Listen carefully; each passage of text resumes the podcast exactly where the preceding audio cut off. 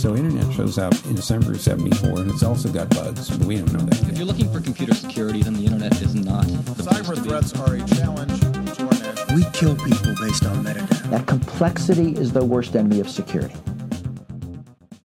Hallo und herzlich willkommen zur ersten inhaltlichen Folge des Percepticon Podcasts. Ein Podcast über Technologie, Sicherheitspolitik und das Ganze aus einer sozialwissenschaftlichen Perspektive. Mein Name ist Matthias Schulze und ich bin Politikwissenschaftler und der heutige Podcast hat eine simple Frage, nämlich WTF is Cyber? Oder nochmal auf Deutsch, was bedeutet eigentlich Cyber? Und die Idee der heutigen Folge ist, dass wir eine kleine Ideengeschichte dieses Begriffes machen. Der Hintergrund ist der, Cybersicherheit ist in aller Munde und es vergeht eigentlich fast kein Tag, wo irgendwo auf der Welt Hacker in irgendwelche Firmen eindringen, Berichte von Spionage durch die Presse gehen, Regierungen Cyberangriffe gegeneinander starten oder die Meldung rumgeht, dass Nutzer mal wieder ihre Passwörter ändern, mal, ändern müssen, weil irgendwo ein Datenleck stattgefunden hat. Cyber als Substantiv verwendet ist heute ein politisches Buzzword. Machst du auch Cyber? Klingt nach einer sexy Frage, die man häufiger in, in Politikzirkeln hört. Klingt nach Technologie, klingt nach Zukunft, klingt nach all dem, womit man sich als progressiver Politiker oder Mensch gerne schmücken möchte. Das Oxford English Dictionary beschreibt Cyber eigentlich als Adjektiv, nämlich als eine Eigenschaft der Computerkultur, Informationstechnologie und virtueller Realität. Klingt so ein bisschen nach allem und nichts. Der Politikwissenschaftler Thomas Ritt sagt in seinem Buch Cyberwar Will Not Take Place, ähm, was verlinkt ist in den Show Notes, und er sagt da in der Einführung sinngemäß, die Benutzung des Wortes Cyber als Substantiv ist merkwürdig. Zum Beispiel in Sätzen wie Ich bin interessiert in Cyber oder Was ist die Definition von Cyber? Also ganz ähnlich wie die Leitfrage des Podcasts, könnte man sagen. Und Ritz sagt weiter, dass er Politikern empfiehlt, das Wort nicht als Substantiv zu verwenden. Warum? Nun, Computerwissenschaftler, also Informatiker, benutzen das Wort eigentlich gar nicht.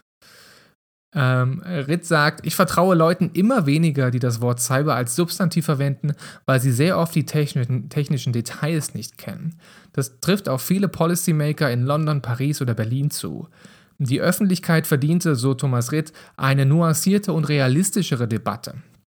Ich habe das jetzt aus der englischen Version frei übersetzt, bin mir aber nicht ganz sicher, ob das in der deutschen Fassung des Buches auch so in der Einführung steht.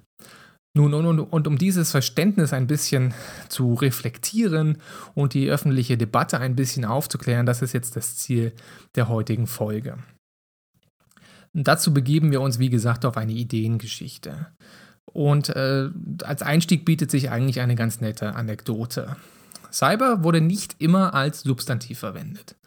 Noch vor einigen Jahren war Cybersicherheit den meisten Menschen überhaupt gar kein Begriff und auch in der IT-Fachcommunity sprach und spricht eigentlich niemand so richtig von Cybersicherheit.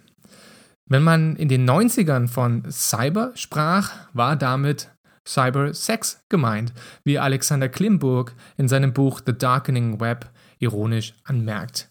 Der Link zu den Büchern, die ich hier erwähne, ist übrigens in den Show Notes vermerkt. Klimburg sagt, ich zitiere und habe das eigenständig übersetzt, Cyber ist nicht mehr das, was es mal war. Der Begriff bedeutete einmal Sex, heute meint er Krieg. Wenn dich jemand in den 90ern in, im Internet gefragt hat, do you do Cyber, meinte er Cybersex. Zitat Ende. Daran sehen wir, dass der Begriff eine Deutungsgeschichte durchlaufen hat. Das heißt, was Cyber, und immer wenn ich sage Cyber, bitte äh, Airquotes, also Anführungsstriche dazu denken, äh, der Begriff Cyber hat sich also verändert. Der Begriff ist gewachsen und hat eine Ideengeschichte hinter sich. Das nennen wir in der Politikwissenschaft gewissermaßen so, also die Wandlung von bestimmten Konzepten im Laufe der Zeit. Und es ist wert, sich diese Ideengeschichte mal genauer anzugucken, denn die Frage ist ja, und das ist ja nicht ganz trivial, wie kann etwas, das einmal Sex bedeutet hat, heute ähm, synonym für Krieg stehen?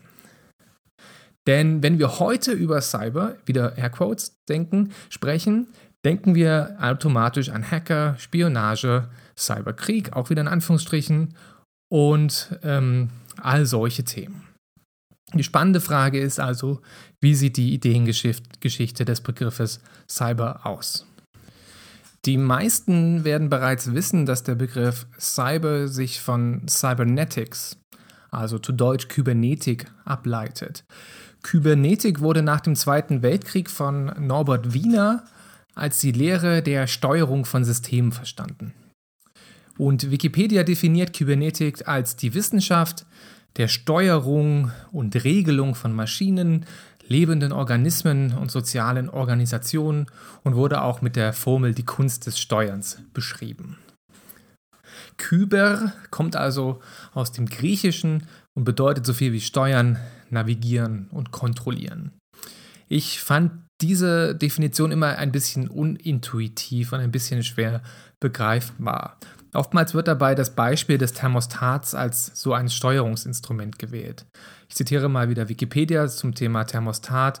Ein Thermostat vergleicht den Ist-Wert eines Thermometers mit dem Sollwert, der als gewünschte Temperatur eingestellt würde.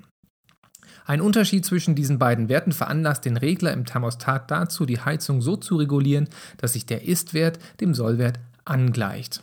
Es geht also in der Kybernetik um die Wechselwirkung, also Feedback als zentraler Begriff zwischen menschlich, menschlichen und technischen Systemen. Also immer beides. Beispielsweise Fahrassistenzsysteme, die dem Autofahrer dabei helfen, ähm, die Spur besser zu halten. Das ist so ein kybernetisches System, was ein menschliches und technisches System äh, umfasst. Also es geht am Ende des Tages um die Kommunikation von Mensch und Maschine. In den 50er und 60er Jahren war Kybernetik Avantgarde. Das war, war ein regelrechter Hype um diese Thematik. In der Soziologie hat sich die Systemtheorie darum entwickelt und die Systemtheorie versucht Gesellschaften als verschiedene ineinandergreifende Systeme mit eigenen Funktionslogiken und Feedback-Dynamiken zu verstehen. Und äh, auch da taucht die Verbindung schon auf, dass Kybernetik also etwas mit Politik zu tun hat.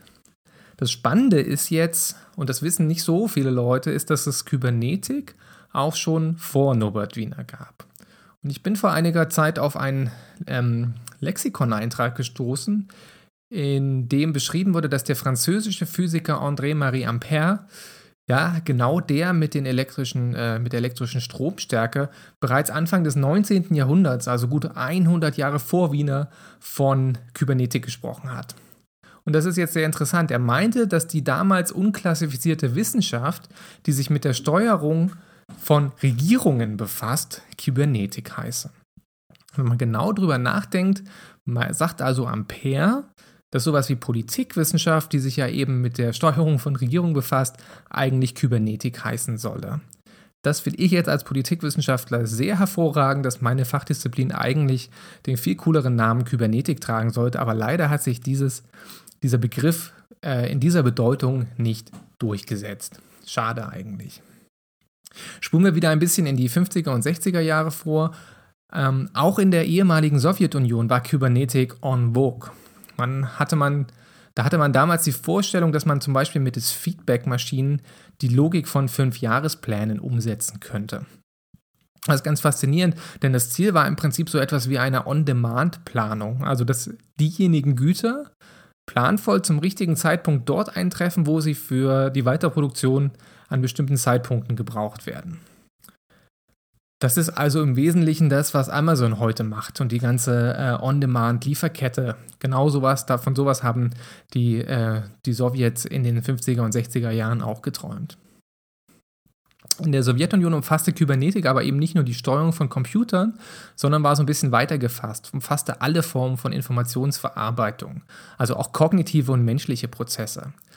Und in dieser Auffassung ist die Informatik also eigentlich nur ein klitzekleiner Teil der Kybernetik.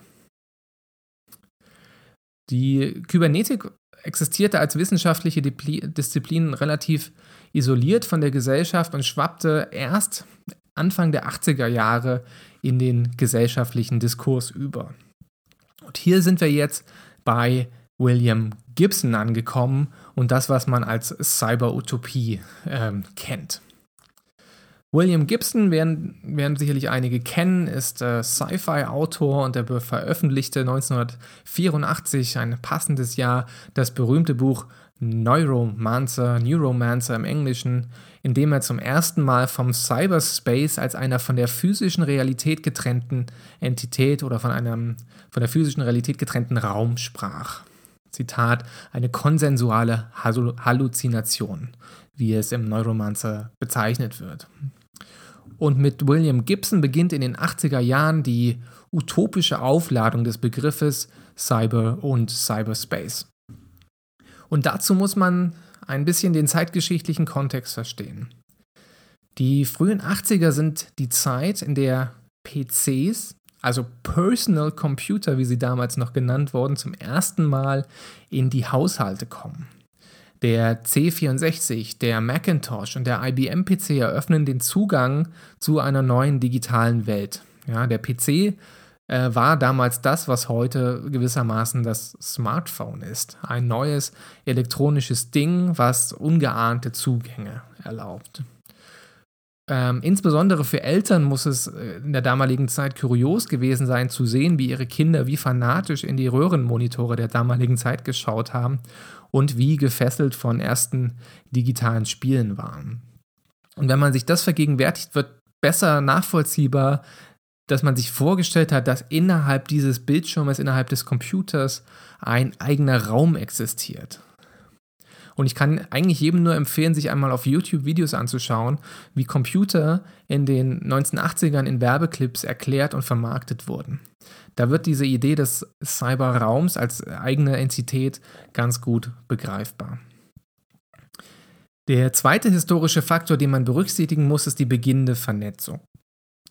1984 erlebte der Vorläufer des Internets, das sogenannte ARPA-Network, welches US-amerikanische Universitäten äh, verbunden hat, seine erste Boomphase.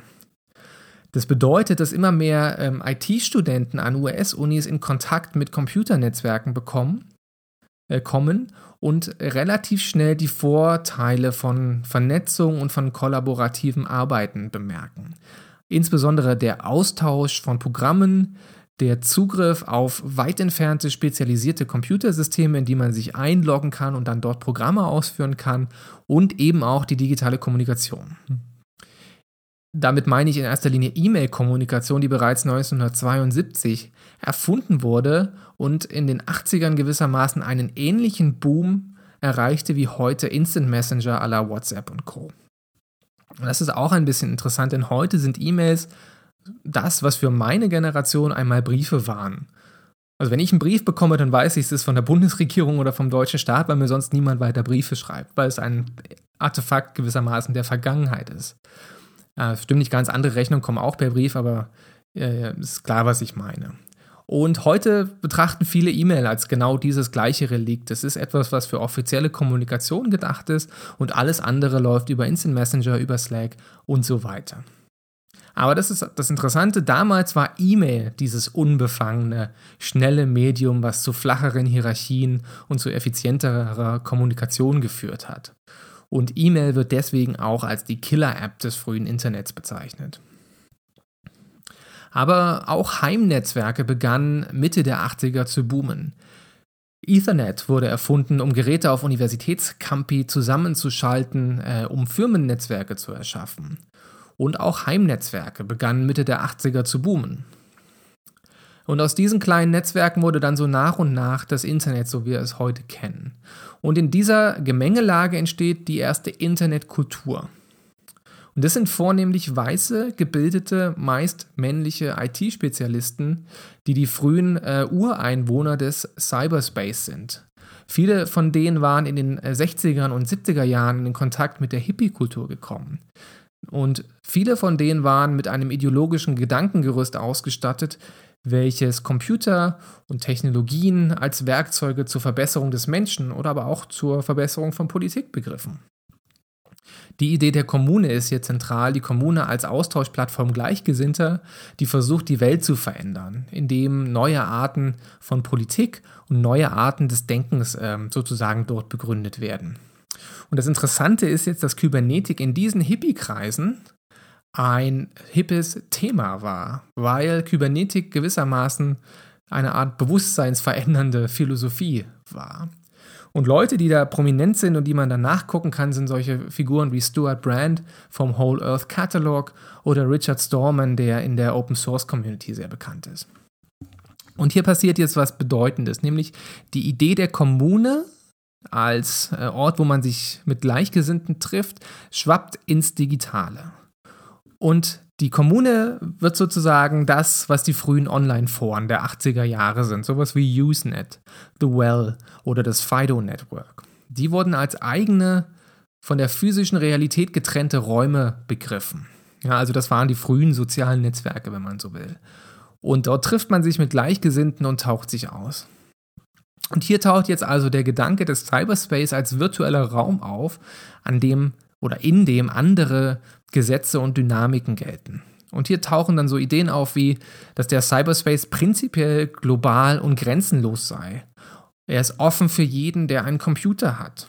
Ähm, Menschen können zum ersten Mal weltweit und vor allem staatlich unzensiert, also ohne staatlichen Zugriff oder ohne staatliche Kommunikationsmonopole miteinander kommunizieren. Und da taucht dann relativ schnell die, äh, die Idee auf, dass die Limitierung der physischen Welt, sowas wie der physische Körper, die Geografie, Entfernungen und so weiter aufgehoben werden würden.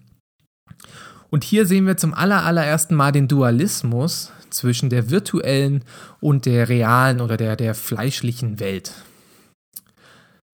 Und die Strömung, die da sozusagen mit begründet wird, ist der Cyberpunk, eine Mischung aus Hippie-Kultur und tech-affiner Kultur und die beschreiben also den Cyberspace als eigenen, als eigenen Raum, als eigene Qualität.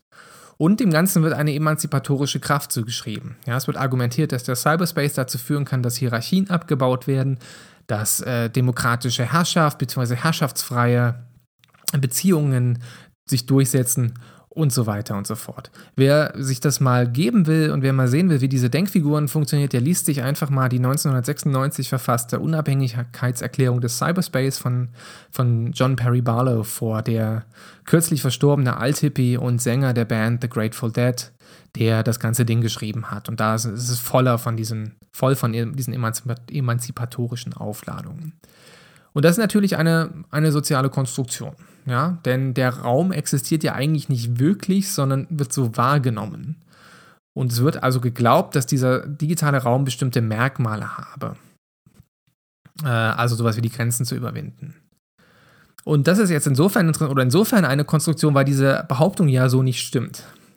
Denn das frühe Internet war nicht so worldwide, wie man das gerne gehabt hätte. Das war ein äh, ein, US-Netzwerk in erster Linie. Und es war auch nicht emanzipatorisch in der Art, dass dort diverse Menschen zusammenkämen, sondern das war ein Boys Club. Da waren vorwiegend männliche, weiße äh, ITler in diesem Netzwerk integriert. Natürlich gab es auch Frauen, aber das war eben nicht so ähm, emanzipatorisch, wie man das gerne äh, glaubt.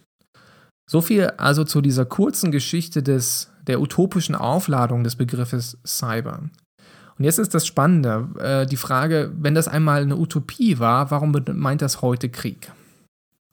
Und hier kommen wir jetzt zur Militarisierung des Cyberspace. Und hier ist ein relativ guter Start, wenn man einfach mal bei Google in die Google Trendsuche Cybersecurity eingibt. Trendsuchmaske geht von 2004 bis heute und da sieht man einen relativen Anstieg des Begriffes Cybersecurity. Interessant ist, wenn man mal andere Begriffe dazu eingibt, wie zum Beispiel den ähm, in der Fachcommunity verwendeten Begriff Information Security. Und da sieht man, dass dieser an Suchrelevanz abnimmt im Laufe der Zeit und von Cybersecurity als dominanten Begriff überholt wird. Und das überschneidet sich so ungefähr im Jahr 2014, 2015 und man sieht so einen interessanten Ausschlag im Jahr 2010, wo der Begriff Cybersecurity, IT-Security zum allerersten Mal überholt und da gibt es einen enormen Ausschlag. Es ist also die spannende Frage, was ist im Jahr 2009, 2010 passiert? Und da ist mehreres passiert. Zum einen wurde eine große Spionagekampagne der Chinesen gegen amerikanische Firmen entdeckt. Codename Operation Aurora, also Aurora. 2009 verkündete der damalige US-Präsident Barack Obama eine, das Cybersicherheit als zentrale Thema seiner Amtszeit. in den Jahren zuvor, also konkret 2007 in Estland, 2008 in Georgien und 2009 im Pen Pentagon machten spektakuläre Hacking-Vorfälle diverse Schlagzeilen. Das heißt, dieser Zeitraum äh, ist die Zeitspanne, in dem Hacker und Hacking ins politische Aufmerksamkeitszentrum gerückt werden. Und Cyber wird in diesem Zeitraum in erster Linie oder zum ersten Mal als Sicherheitsproblem verstanden, als Problem nationaler Sicherheit. Das heißt also, in diesem Zeitraum findet eine Militarisierung des Cyberspace statt. Militarisierung bedeutet, dass das Internet als militärisches bzw. sicherheitspolitisches Thema wahrgenommen wird, so ähnlich wie ich das in der Einführungsfolge schon gesagt habe. Das ist also ein politischer Frame, und Frames stellen Dinge in einem bestimmten Licht dar, der eben das Internet in einem militärischen Licht darstellt. Zum, und mit diesem Frame, mit dieser Interpretationsweise werden alltägliche Phänomene wie beispielsweise Cyberkriminalität zum ersten Mal als militärisches Problem wahrgenommen. Und dann wird natürlich gesagt, okay, wenn das ein militärisches Problem ist, dann brauchen wir auch militärische Reaktionsmittel. Und das ist also, da findet also eine Bedeutungswandlung statt. Man spricht nicht mehr, wie das vorher der Fall war, von Cyber-Einbrüchen oder von Cyber-Diebstahl, sondern man spricht dann auf einmal von Cyber-Angriffen. Und wenn man aber von Angriffen bedroht wird, ruft man nicht etwa die Polizei, sondern man ruft nach dem Militär.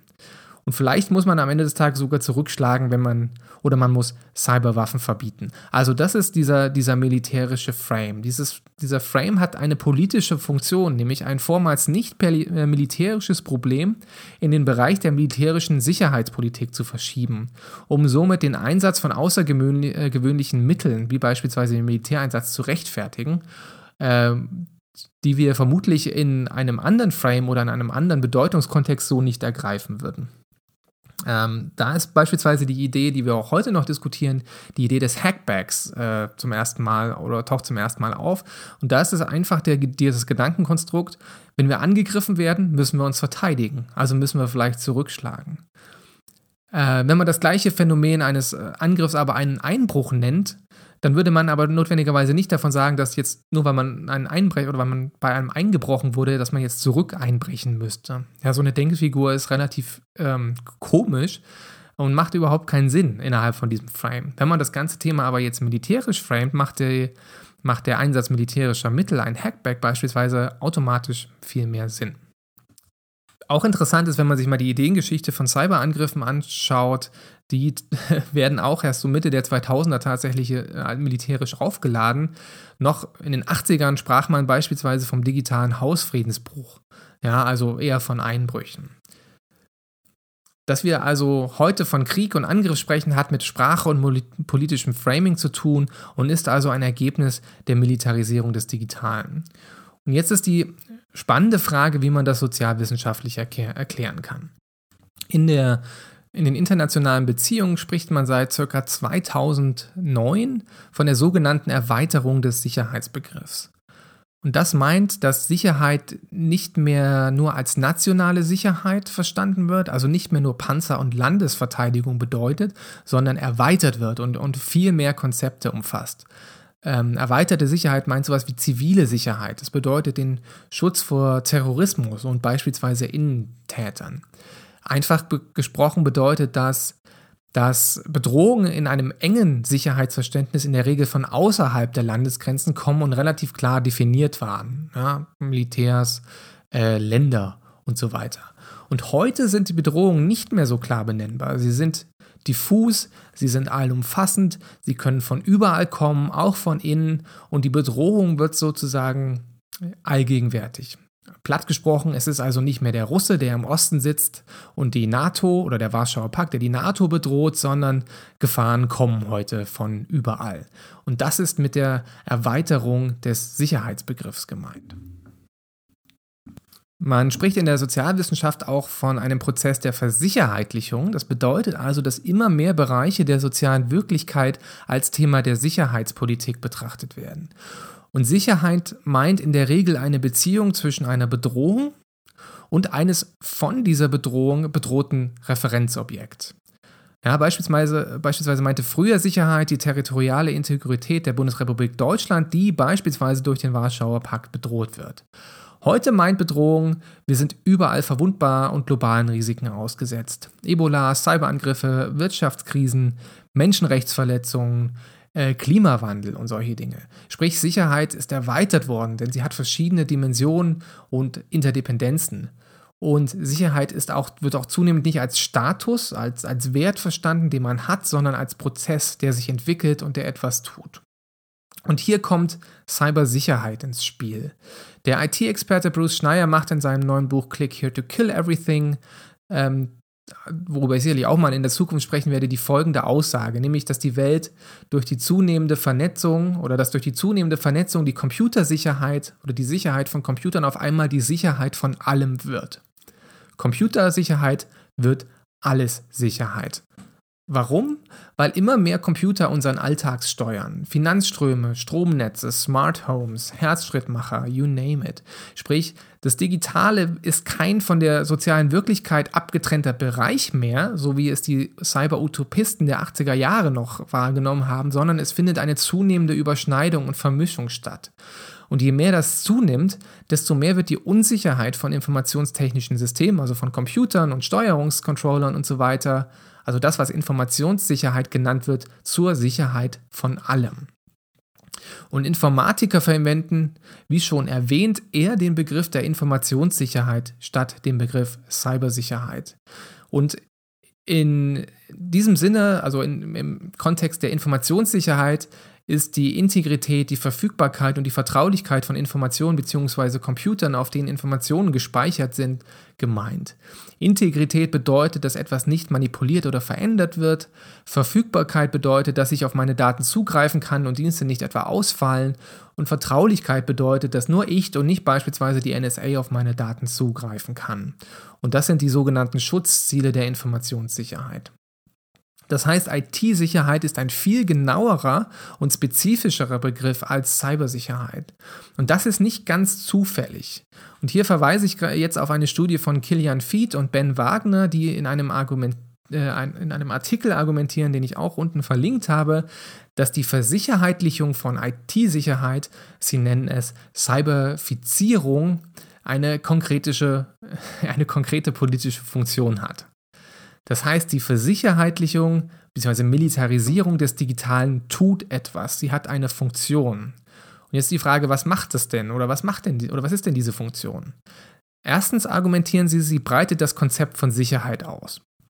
Also Cybersicherheit meint nicht nur die Sicherheit von Computern oder meint nicht mehr nur die Sicherheit von Computern, sondern zunehmend auch die Sicherheit von Wirtschaft, von Gesellschaft und von anderen sozialen Systemen. Erster Punkt. Zweitens bedeutet oder hat diese Versicherheitlichung eine Mobilisierungsfunktion. Das heißt, dadurch, dass neue Bedrohungen aus dem digitalen Raum, aus dem Cyberraum konstruiert werden, beispielsweise Hacker, angebliche Cyberterroristen und Cyberkriminalität, und behauptet wird, dass dies etwas vollkommen Neues sei, was es so notwendigerweise nicht ist, können Behörden und Institutionen nach mehr Mittel, nach mehr Ressourcen und nach mehr Kompetenzen rufen.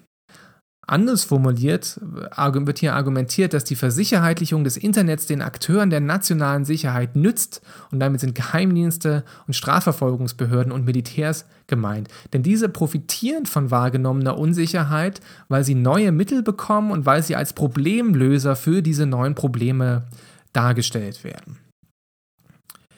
Drittens führt die Versicherheitlichung oder die Militarisierung des Internets zu einer Kompetenzverschiebung hin zu militärischen Akteuren. Und das habe ich ja vorher schon angedeutet. Cybersicherheit war lange die Domäne, und das ist in vielen Ländern so gewesen, die Domäne des Innenministeriums. Aber Verteidigungsministerien und Geheimdienste wollen natürlich auch ein Stück vom Kuchen abhaben.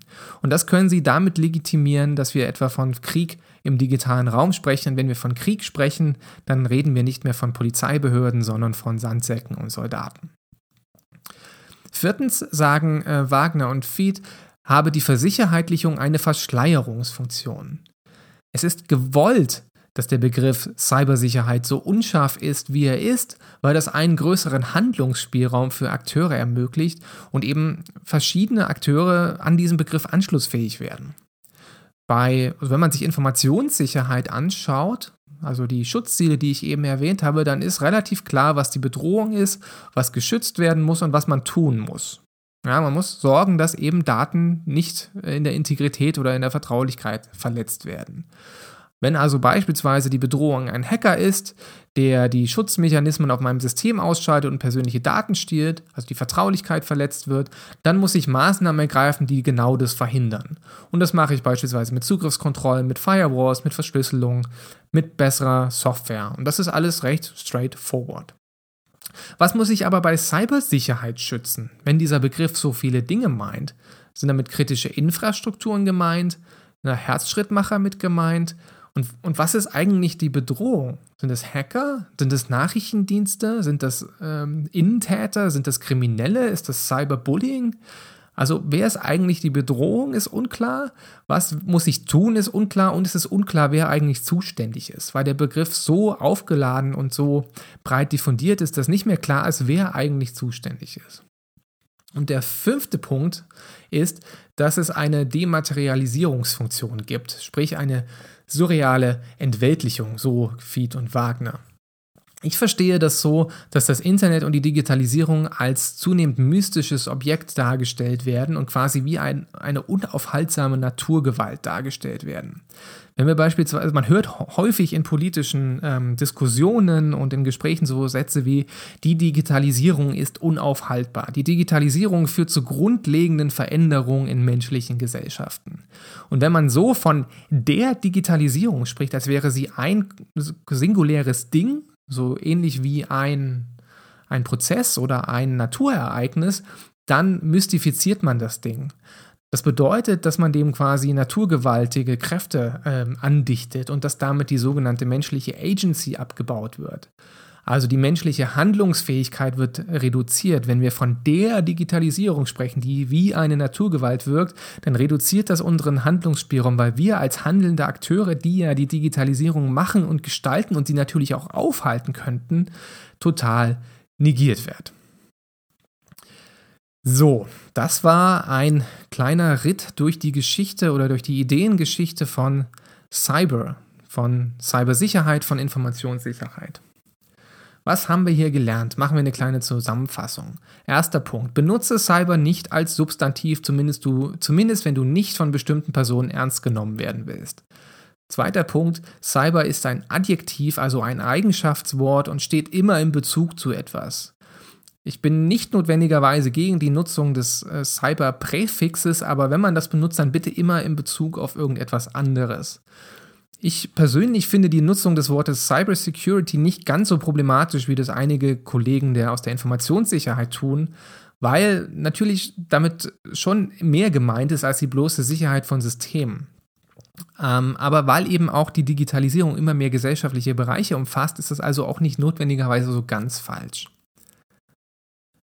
Gerade weil der Begriff militarisiert wird, also das Internet militarisiert wird und von staatlichen Akteuren in eben dieser Weise wahrgenommen wird, als militärisches Problem, muss man diese Sichtweise verstehen können, damit man sie analysieren kann.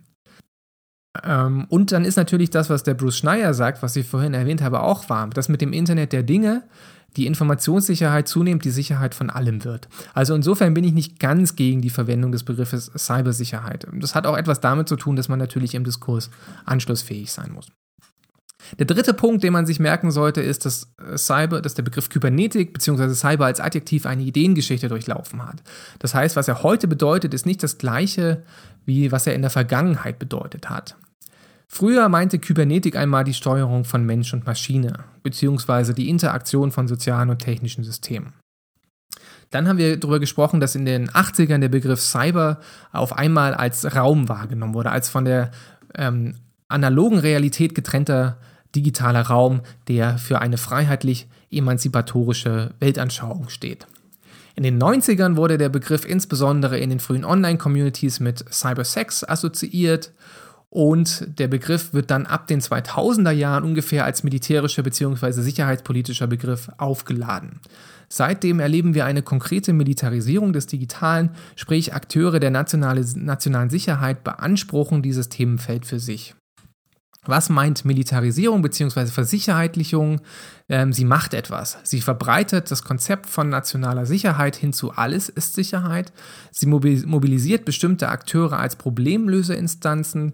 Sie schreibt Akteuren Kompetenzen zu, die sie, Kompetenzen zu, die sie notwendigerweise nicht haben müssten. Und sie verschleiert, und das mit Absicht, da sich dadurch politische Handlungsspielräume erweitern lassen. Und jetzt muss man natürlich sagen, dass diese Entwicklung natürlich nicht abgeschlossen ist, da sich Bedeutungen kontinuierlich verändern. Und damit sind wir auch schon am Ende der heutigen Folge angekommen. Ähm, ich hoffe, es wurde klar, welchen Mehrwert es bietet, IT-Sicherheit, Netzpolitik und alles Digitale aus dem Blickwinkel der Sozialwissenschaft zu verstehen und sozialwissenschaftliche Konzepte hier anzubringen. Dabei geht es eben nicht nur um das, was ist, sondern das Verwenden von sozialwissenschaftlichen Konzepten, ob es jetzt die Versicherheitlichungstheorie, der Begriff des politischen Frames und andere Konzepte sind, äh, um die zu verwenden, um äh, Phänomene der Digitalisierung zu erwähnen. So sind wir auch schon am Ende angekommen. Danke, dass du bis zum Schluss durchgehalten hast. Und wenn dir der Inhalt dieser heutigen Folge gefallen hat, dann teile sie doch mit deinen Freunden und den Kollegen über die Kanäle, die du bevorzugst. Und wenn du die nächste Folge frei ins Haus geliefert haben bekommen möchtest, dann abonniere doch einfach diesen Feed bei iTunes oder einem Podcast-Player deiner Wahl. Das Thema der nächsten Folge ist auch schon äh, fest und ist ein super Thema, denn es geht da um die Frage, was kann eigentlich die Cybersicherheit von der Ornithologie, also von der Vogelkunde lernen. Gerade als neuer Podcast wäre ich über eine Bewertung bei iTunes dankbar, damit der Podcast ein bisschen sichtbarer wird. Ich freue mich auch über Rückmeldungen aller Art, über meine Website, über Twitter und sonstige Kanäle. Also dann danke fürs Zuhören und bis zum nächsten Mal.